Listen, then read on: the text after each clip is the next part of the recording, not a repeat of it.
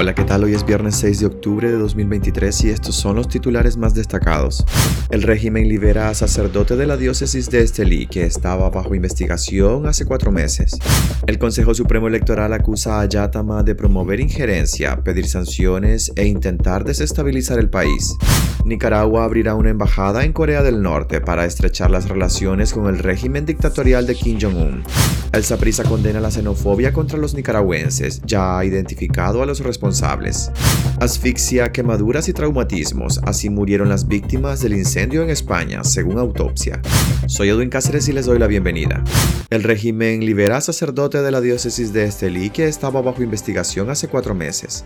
El sacerdote Leonardo Guevara Gutiérrez, quien estaba bajo investigación desde el mes de mayo por asuntos administrativos de la disuelta Caritas Diocesana de Estelí, fue liberado por el régimen de Daniel Ortega y devuelto a sus labores pastorales. Así lo confirmó durante una misa el sacerdote Eric Ramírez, de la parroquia Cristo Rey en el municipio de Telpaneca, diócesis de Estelí. Leonardo Guevara Gutiérrez, vicario de la Catedral de Estelí, fue sacado por agentes policiales del templo el 22 de mayo pasado y trasladado a una de las casas de formación de la Iglesia Católica en Managua, donde estuvo a la espera de que la policía orteguista completara un proceso de investigación sobre asuntos administrativos de la extinta Caritas Diocesana de Estelí, según informó en su momento esa diócesis. La supuesta investigación policial también se extendió a otras diócesis y llevó al bloqueo de las cuentas bancarias de la Iglesia Católica en Nicaragua. El plazo de 90 días que tenía la policía orteguista para realizar una investigación contra las diócesis señaladas de supuesto lavado de dinero ya venció. Sin embargo, al día de hoy no se conoce acusación formal. Las cuentas bancarias de la Iglesia Católica siguen bloqueadas y hay otros sacerdotes detenidos. De momento ni la policía orteguista ni la Iglesia Católica han confirmado que haya una investigación o de las conclusiones de esas investigaciones. En el marco de esa investigación también fue detenido el sacerdote Eugenio Rodríguez Benavides, párroco de la Iglesia Divina Providencia de Jalapa, de quien no se ha informado si también fue liberado. En el caso del sacerdote liberado se encontraba bajo custodia de la policía en uno de los seminarios que tiene la Conferencia Episcopal en Managua. Otros dos de los tres sacerdotes arrestados en los últimos días también fueron trasladados bajo custodia a ese mismo seminario. Tanto el sacerdote liberado como los dos que están ahora bajo investigación pertenecen a la diócesis de Estelí, cuyo administrador apostólico es el obispo Rolando Álvarez, condenado en febrero pasado a 26 años y 4 meses de prisión por delitos considerados traición a la patria.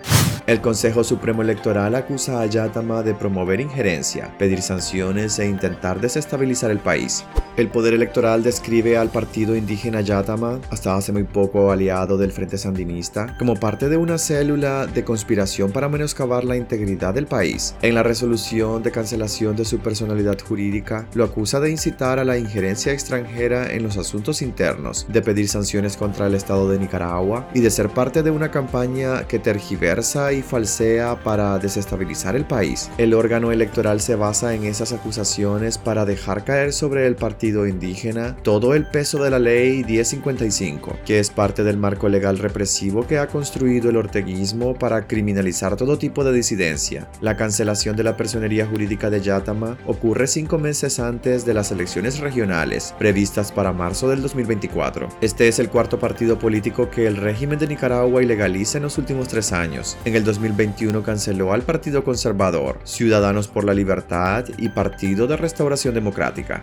Nicaragua abrirá una embajada en Corea del Norte para estrechar las relaciones con el régimen dictatorial de Kim Jong-un.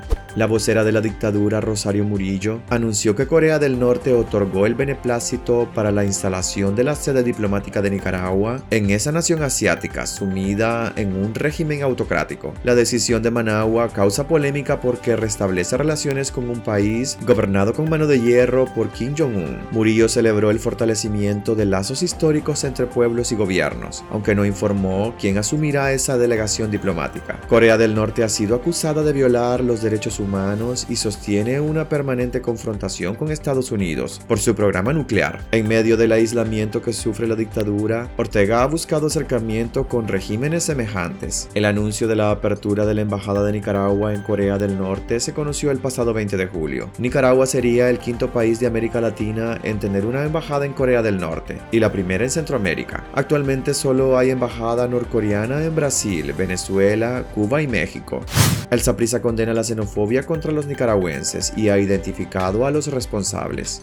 El Deportivo Saprissa expresó su condena a los insultos xenófobos que sufrió en su estadio el jugador del Real Estelí Oscar Acevedo, de parte de un grupo de aficionados después de concluir el partido en el que el conjunto costarricense quedó eliminado de la Copa Centroamericana. La actitud de los aficionados no representa nuestros valores, expresó el equipo en un comunicado en el que informa que ha identificado a los autores de la agresión verbal contra los nicaragüenses. Promete sanciones para esas personas que ensucian el fútbol. La institución ya individualizó a los responsables por medio de imágenes y videos recopilados que se utilizarán para aplicar medidas contundentes contra estas personas que ensucian el fútbol, dice el pronunciado divulgado este jueves. El Saprissa también ofreció disculpas a sus pares del Real Estelí, así como a la comunidad nicaragüense en Costa Rica, reiterando que las expresiones racistas proferidas por esos aficionados desde las graderías no representan los valores y la cultura del pueblo costarricense.